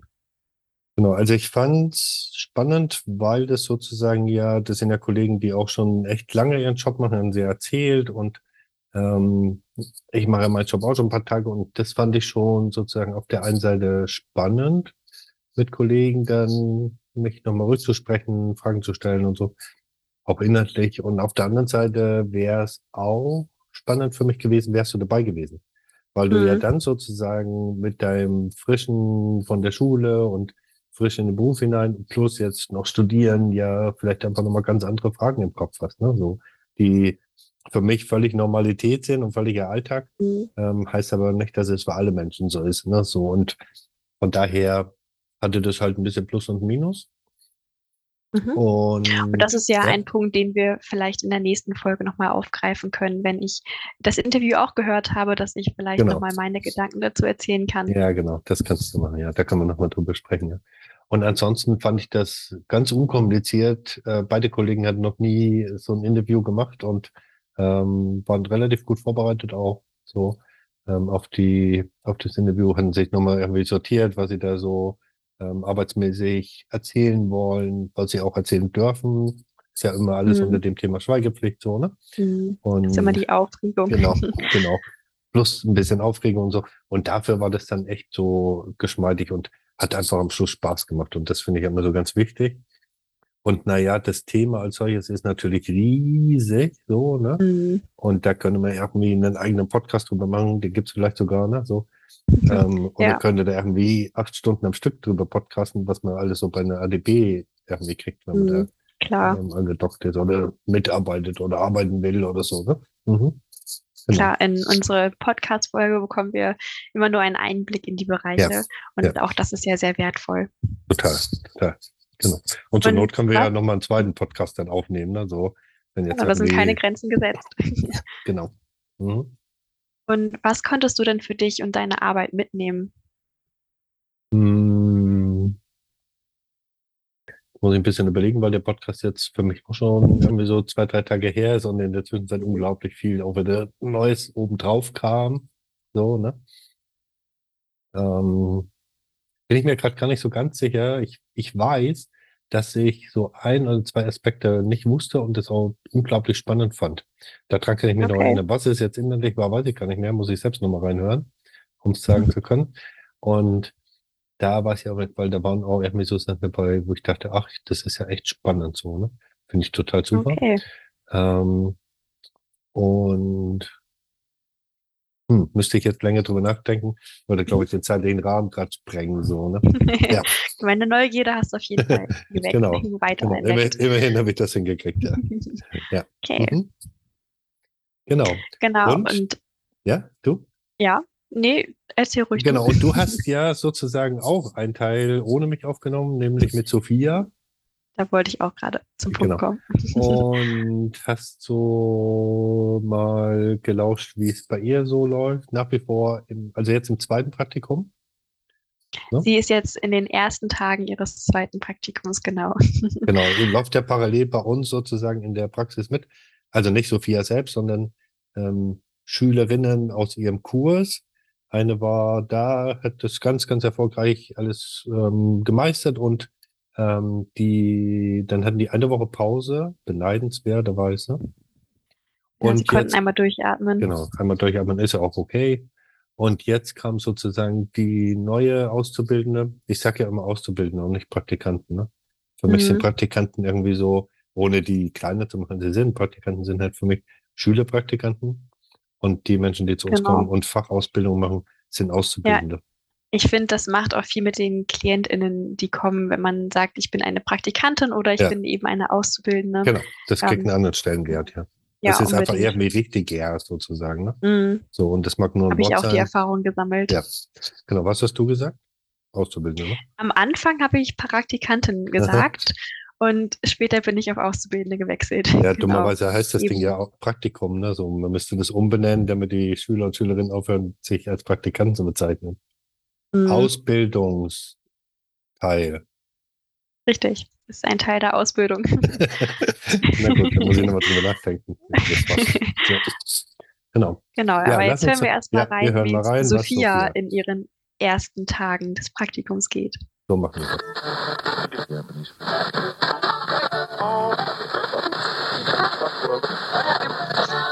Hallo Sophia, zu unserer Rubrik Neues aus der Ausbildung. Schön, dich wieder zu hören. Hallo Maja, kann ich nur zurückgeben. Vor einem Monat hast du erzählt, dass die letzten Wochen deines ersten Praktikums vor dir liegen. Und die Wochen sind vom letzten, pra vom letzten Podcast super schnell vergangen. Und nun ist dein etwa dreimonatiges Praktikum bereits vorbei. Mm, Was könntest du denn eigentlich dort für dich persönlich und auch für deine therapeutische Haltung mitnehmen? Also ich konnte für mich vor allen Dingen, ähm, ich würde sagen, mein Standing mitnehmen, weil anfangs bin ich da sehr unsicher reingegangen und hatte noch Schwierigkeiten, die Menschen anzusprechen und so. Und das hat sich jetzt total verändert nach dem Praktikum. Also ich kann viel besser auf äh, die Klienten zugehen und ähm, ich fühle mich halt auch sicherer, wenn ich jetzt zum Beispiel eine Ergotherapie-Einheit alleine führe. Ah, genau das mit dem ähm, offener zu sein, nicht mehr so vielleicht die Zurückhaltung gegenüber anderen fremden Menschen zu haben. Auch das kann ich total nachvollziehen, weil so ging es mir auch in, nach den Praktika, dass ich dadurch immer noch stärker geworden bin. Mhm, ja. Und das wird sich sicherlich bei dir auch noch in den nächsten Praktika festigen. Und bei deiner Ergotherapieschule ist es ja auch so, dass nach dem ersten Praktikum sich direkt das zweite anschließt. Erzähl doch einmal kurz, wo du bist und wie viele Wochen oder wie viele Tage du dort schon bist. Also ich bin jetzt äh, in einer Werkstatt für ähm, Menschen mit einer Behinderung oder halt einer Beeinträchtigung. Ähm, bei uns ist das bisschen, ich sag mal, special, weil bei uns ähm, keine körperliche oder geistige Beeinträchtigung vorhanden liegt, sondern das ist halt trotzdem Psychbereich. Und äh, ich bin im Garten zurzeit. Und ich bin jetzt, also heute war mein dritter Tag erst. Ah, okay, also noch wirklich ganz am Anfang des Praktikums. Total, ja. Und hattest du ein paar Tage frei zwischen den beiden Praktika oder ging es wirklich Freitag der letzte Praktikumstag und Montag der erste? Nein, die Schule ist sehr gnädig mit uns und hat uns eine Woche frei dazwischen gegeben, was ich auch sehr gut fand, weil dann konnte man äh, sich so ein bisschen auf diesen Wechsel vorbereiten und halt auch mal ein bisschen Ruhe, sage ich mal. Ne? Mhm. Ja. Das sind ja auch viele Eindrücke, die du während dem Praktikum gesammelt hast und so hattet ihr nochmal Zeit, euch auf das nächste vorzubereiten. Genau, und nochmal ein bisschen zu reflektieren und sowas. Ja. Und in der Regel steht in der ersten Zeit, in der du jetzt ja drin steckst, erstmal der Vertrauens- und Beziehungsaufbau mit den KlientInnen im Vordergrund. Wie gelingt dir das denn bisher mit deinen nun neuen KlientInnen? Da gerade zurzeit leider wieder Corona und Grippe und sowas rumgeht, sind leider ganz viele zurzeit krank. Aber die, die vor Ort sind, mit denen komme ich schon ganz gut im Kontakt. Also man findet irgendwie immer Themen und sowas. Und ähm, ja, da habe ich jetzt nicht so Schwierigkeiten. Klar sind das noch nicht so tiefgründige Themen, aber das kommt ja auch alles mit der Zeit. Und ja. Genau, da ist der Zeitfaktor der entscheidende Faktor, gerade was Genau. Vertrauen und Beziehung angeht. Und wie Genau. viele arbeiten jetzt in der Werkstatt für Menschen mit Behinderung dort in dem Gartenbereich? Das kann ich dir gar nicht genau sagen, weil ich bin in der äh, Gruppe, die direkt vor Ort auf dem Hof arbeitet. Es Mhm. gibt aber auch noch drei Gruppen, die außerhalb arbeiten und da kann ich dir das auf jeden Fall nicht sagen. Aber bei uns sind, glaube ich, so 15 bis 17 Personen. Okay.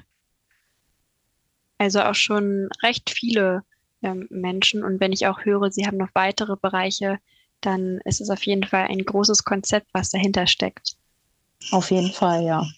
Und wie gestalten sich nun oder die, wie haben sich die ersten drei Tage auf deiner Arbeit so gestaltet? Also erzähl doch gerne mal ein bisschen was vom Ablauf.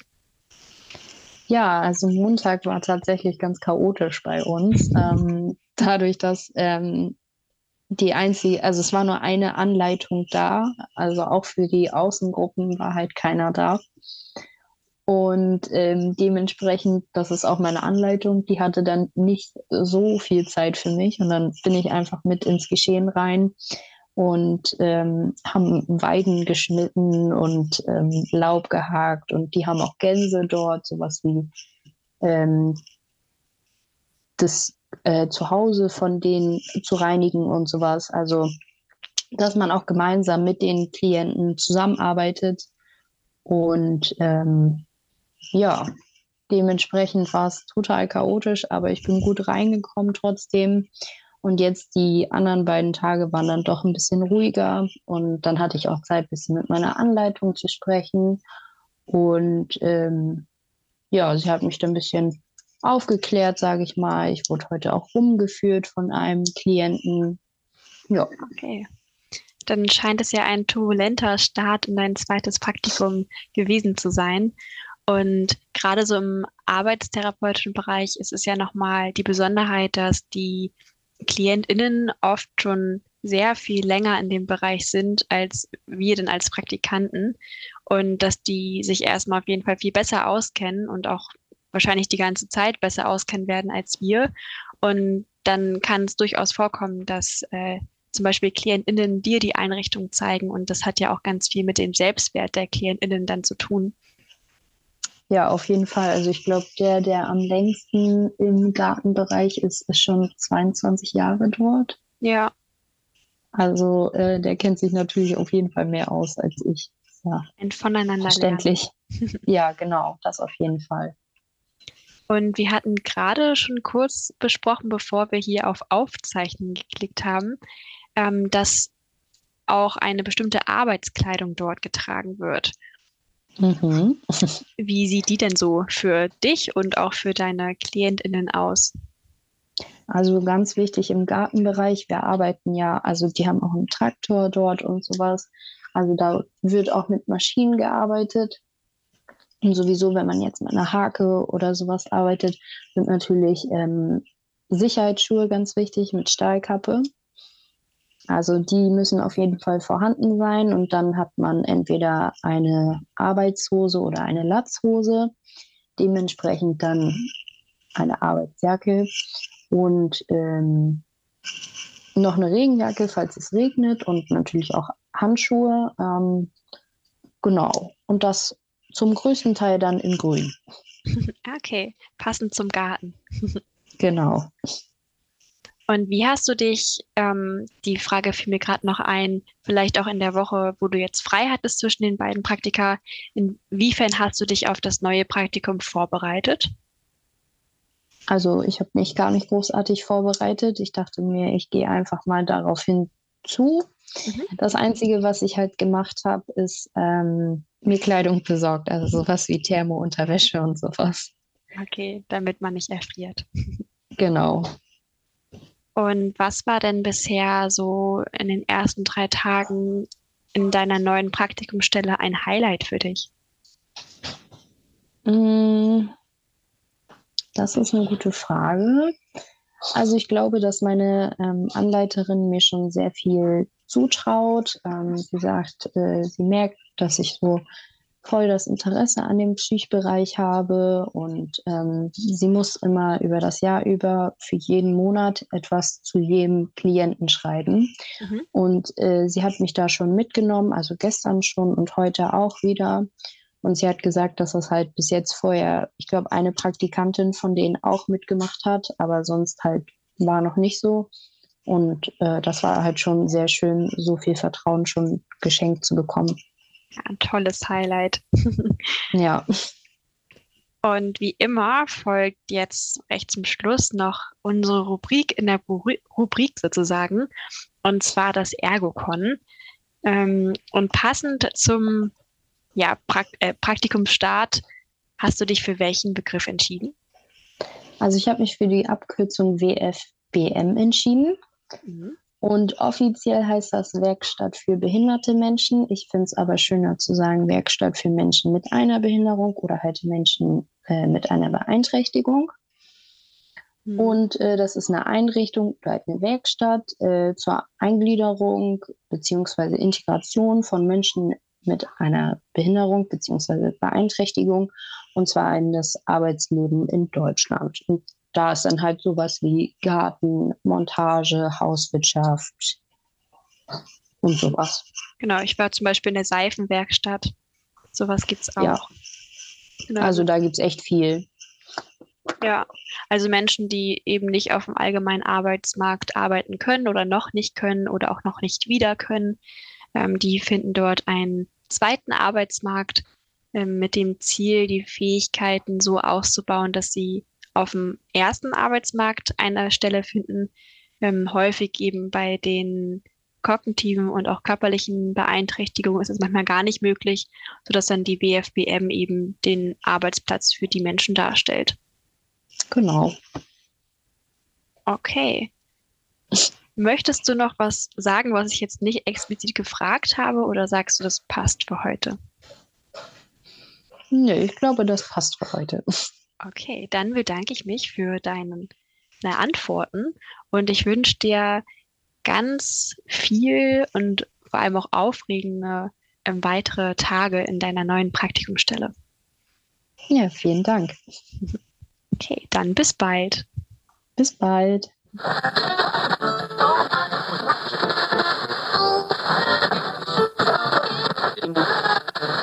Und nun hören wir auch schon wieder raus. Genau. ja. Okay. Genau. Ich, Genau, äh, ja, ich werde mir das dann nochmal anhören. Ähm, auch da bin ich sozusagen jetzt noch nicht dabei gewesen. Lauscht dann nochmal rein die Tage, wenn es fast fertig ist zum Veröffentlichen. Da hören wir ja schon nochmal, ob wir da irgendwie Quatsch erzählen zwischendurch.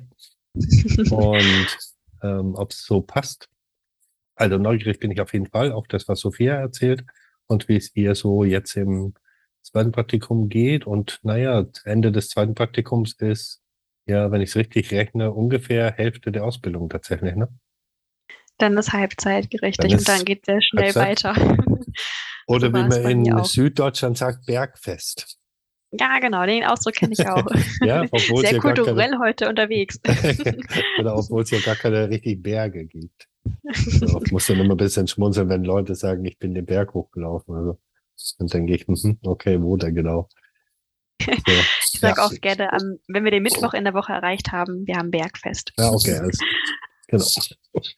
Genau, Ja. und in der nächsten Folge, die kommt, also Folge 25, greifen Ja. wir schon mal ein bisschen voraus, Ja. da feiern wir tatsächlich unser, ja, richtig zweijähriges Jubiläum. Das stimmt. Und also wir haben gedacht, wir packen es diesmal nicht so richtig gut ein, was jetzt in der nächsten Folge ähm, zu hören ist und erzählen ein bisschen und gucken, wie es ankommt. Ja.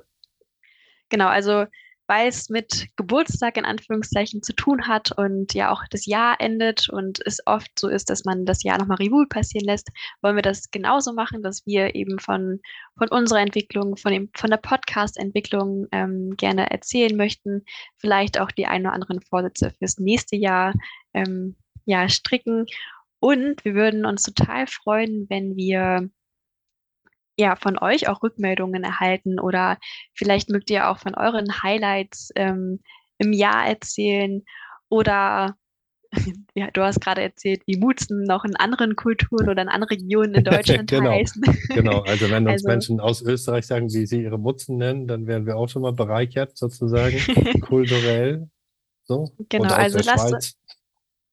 Genau, Genau. wir sind offen und freuen uns über verschiedene Ausdrücke.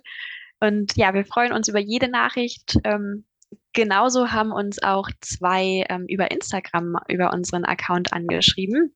Genau. Und zwar Svenja und sie ähm, grüßt uns aus ihrer Elternzeit. Oh, sehr und gut. ja, freut sich immer, wenn eine neue Folge von uns rauskommt. Und sie hat sich zum Beispiel für, für das nächste Jahr eine Folge über die deutsche Occupational Science gewünscht. Mhm. Und da schmieden wir auch gerade schon Pläne. Mhm. Sehr gut. Und Sophia, oder wie heißt Ja. die? Sophia. Svenja, Svenja. Sven, ja, ich Sven, bin dir ganz dankbar ähm, dafür, dass du gerade in Mutter-Elternzeit bist, weil ich ja irgendwann in Rente gehen will. Und ähm, von daher danke an dich und natürlich auch danke für deine Rückmeldung und deine Frage. Genau. Mhm. Und dann kommen gleich zwei Themenwünsche von Linora, ebenfalls über Instagram. Mhm. Sie wünscht sich für das nächste Jahr eine Folge ähm, zum ICF und Mhm. auch ähm, eine Folge, inwiefern Ergotherapie bei Menschen mit Seh- und Hörbehinderung eingesetzt wird. Auch ganz spannend. Hatte ich tatsächlich schon mal einen Patienten vor längerer Zeit in der Arbeitstherapie, eine relativ ausgeprägten Sehstörung und habe dann richtig ergotherapeutisch die ganzen Arbeitsmaterialien angepasst, adaptiert sozusagen. Ähm, es war sehr spannend. Und sag doch mal einmal ausgesprochen, was ECF heißt, wenn du es gerade flüssig rausbekommst. International Classification of Functioning, Disability and Health, also die internationale Klassifizierung für Funktionsfähigkeit, Gesundheit und Behinderung. Genau. Das hätte ich so fein nicht Ja. hingekriegt. Ähm, Das Examenswissen sitzt noch. genau, ist auf jeden Fall noch was übrig. Ja, sehr gut. Mhm. Genau, das machen wir. Ähm, wir haben Lust, mit euch zusammen zu feiern. Gebt uns gerne Rückmeldung. Maja weiß auch immer ganz ähm, strukturiert, wie die Rückmeldekanäle heißen sozusagen. Ne? Also es gibt ja einmal Instagram, da heißen wir Ergotherapie unverpackt einfach. Ne? Ergotherapie unterstrich unverpackt. Hm, genau. Und über E-Mail sind wir natürlich auch zu erreichen. Dort heißen wir ergotherapie.unverpackt. Genau. Alles klein geschrieben. Ach ja, und dann Punkt unverpackt at gmail.com natürlich noch. Genau. Sonst wäre da es ja nur kann- die Hälfte der Genau, und dann kann man ja auch so einen Newsletter beantragen bei uns. Ähm, den, wir machen ja ein bisschen Arbeitsteilung, wir beide, und den Newsletter habe ich mir ein bisschen unter die Nagel gerissen, will ich mal sagen. Ne? So, du machst dafür den Instagram-Account. Mhm. Ähm, ich habe bei dem Newsletter jetzt schon länger nichts mehr eingestellt. Das werde ich dann demnächst mal wieder tun. Und zwar werde ich vor allem die Menschen, die da angemeldet sind, müssen wir gleich mal gucken, wie die Anmeldeadresse ist, ne? Ähm, da werde ich jetzt bis zur Dezemberfolge, so dass wir das dann auflösen können, ein Preisrätsel machen. Also, wir werden ein, wie heißt denn das, äh, Gewinnspiel machen, so heißt das, Mhm. ein Gewinnspiel, verbunden mit einer Frage, die ganz bestimmt beantwortbar ist und vielleicht auch ein bisschen Spaß macht. Und ähm, weiß nicht, also sowas zum Beispiel, ich hätte eine Frage hätte ich ja schon mal, kannst ja sagen, nee, machen wir nicht, ne? Genau, wir machen es über den Newsletter, okay. Genau. Und dann meldet euch mal schön bei dem Newsletter an über Steady. Fuck you, ne? Genau, Steady Mhm. ist eine Plattform, darüber verbreiten wir den Newsletter. Den wir auch unter Ergotherapie unverpackt zu finden und dann gibt's ein Preisrätsel. Die ersten drei Menschen, die die richtige Antwort schicken, werden gewinnen oder wir losen es aus. Das entscheiden wir noch dann spontan und lösen es auf jeden Fall dann auch im Dezember bei der Dezemberfolge auf.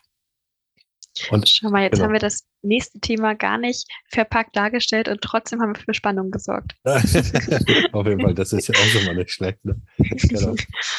Und genau, gebt uns gerne Rückmeldungen, was ihr so findet, wie das Podcast-Jahr war. Wir wissen, dass wir sehr, sehr treue Zuhörer und Zuhörerinnen haben. So, ne? Bekommen wir immer wieder mit. Und sind da auch unglaublich dankbar für. Und naja, ich freue mich schon sehr, sehr, sehr auf Dezember. Wir werden uns Oh ja. unseren Spaß machen und vielleicht mit, da gibt's ja auch irgendwie ganz viele Benennungen, wie Glühwein heißt. Also auch dafür Mhm. kann man ja ganz, mhm, genau, ne? Äh, kann man ja ganz viele Sachen sagen. Vielleicht machen wir ein bisschen Tradition, so, und wie auch immer. Natürlich alkoholfrei, ist ja klar. Und werden dann im Dezember höchstwahrscheinlich live im, also sozusagen, wir beide sehen uns live im Küchenstudio aufnehmen. Mhm. Und ja, freue mich schon sehr auf die Dezemberfolge mit dir, Maja. Was hier, vielleicht haben wir noch. Special Guests oder so, ne? Bisschen Wir haben heute ja so bleiben. coole Ideen gesammelt. Ich glaube, das wird eine lustige Folge. Ja, genau. Ich hoffe, dass mein Husten bis dahin dann ganz weg ist. Jetzt ist er Mhm. fast weg. Ähm, noch nicht ganz, ganz. Und ja, soweit für, Ja. für heute erstmal, oder? Was meinst du? Hast du noch Ich würde sagen, das passt. Ja, ne? Und ich freue mich, wie gesagt, auf einen Monat und Ja. wünsche allen Hörer und Hörerinnen ähm, einen schönen Monat, eine nicht allzu stressige Vorweihnachtszeit stimmt. und die ja. natürlich auch Wolfgang. ja, vielen Dank. Und dann bis bald. Genau, Maja, wünsche ich dir auch viel Spaß in der, beim Studieren. Ist ja jetzt nochmal Semesterferien dann? Ja, ne? Irgendwie zwischen den Ähm, Weihnachtsfeiertagen zwischen, und so. zwischen den Tagen habe ich frei, ja, eine Woche. Genau. Genau. Und ich werde berichten von meinem Highlight vielleicht nochmal, was ja noch Mhm, vor mir liegt. Ne? unbedingt. Genau. Und wünsche euch viel Spaß beim Hören. Vielen Dank für die Rückmeldung. Vielen Dank fürs Hören. Wenn ihr Lust habt und irgendwo so einen Daumen findet, der nach oben zeigt, dann dürft ihr da gerne drauf drücken. So. Auch darüber freuen wir uns. Und natürlich freuen wir uns noch viel, viel mehr über Rückmeldung. So. Und ja, von meiner Seite aus, bis bald in vier Wochen im Dezember. Tschüss. Bis bald. Tschüss. Hätte ich schon fast gewunken, aber hätte ja gar keiner gesehen. genau, kannst du ja nochmal zum Abschied winken. Wenn, äh,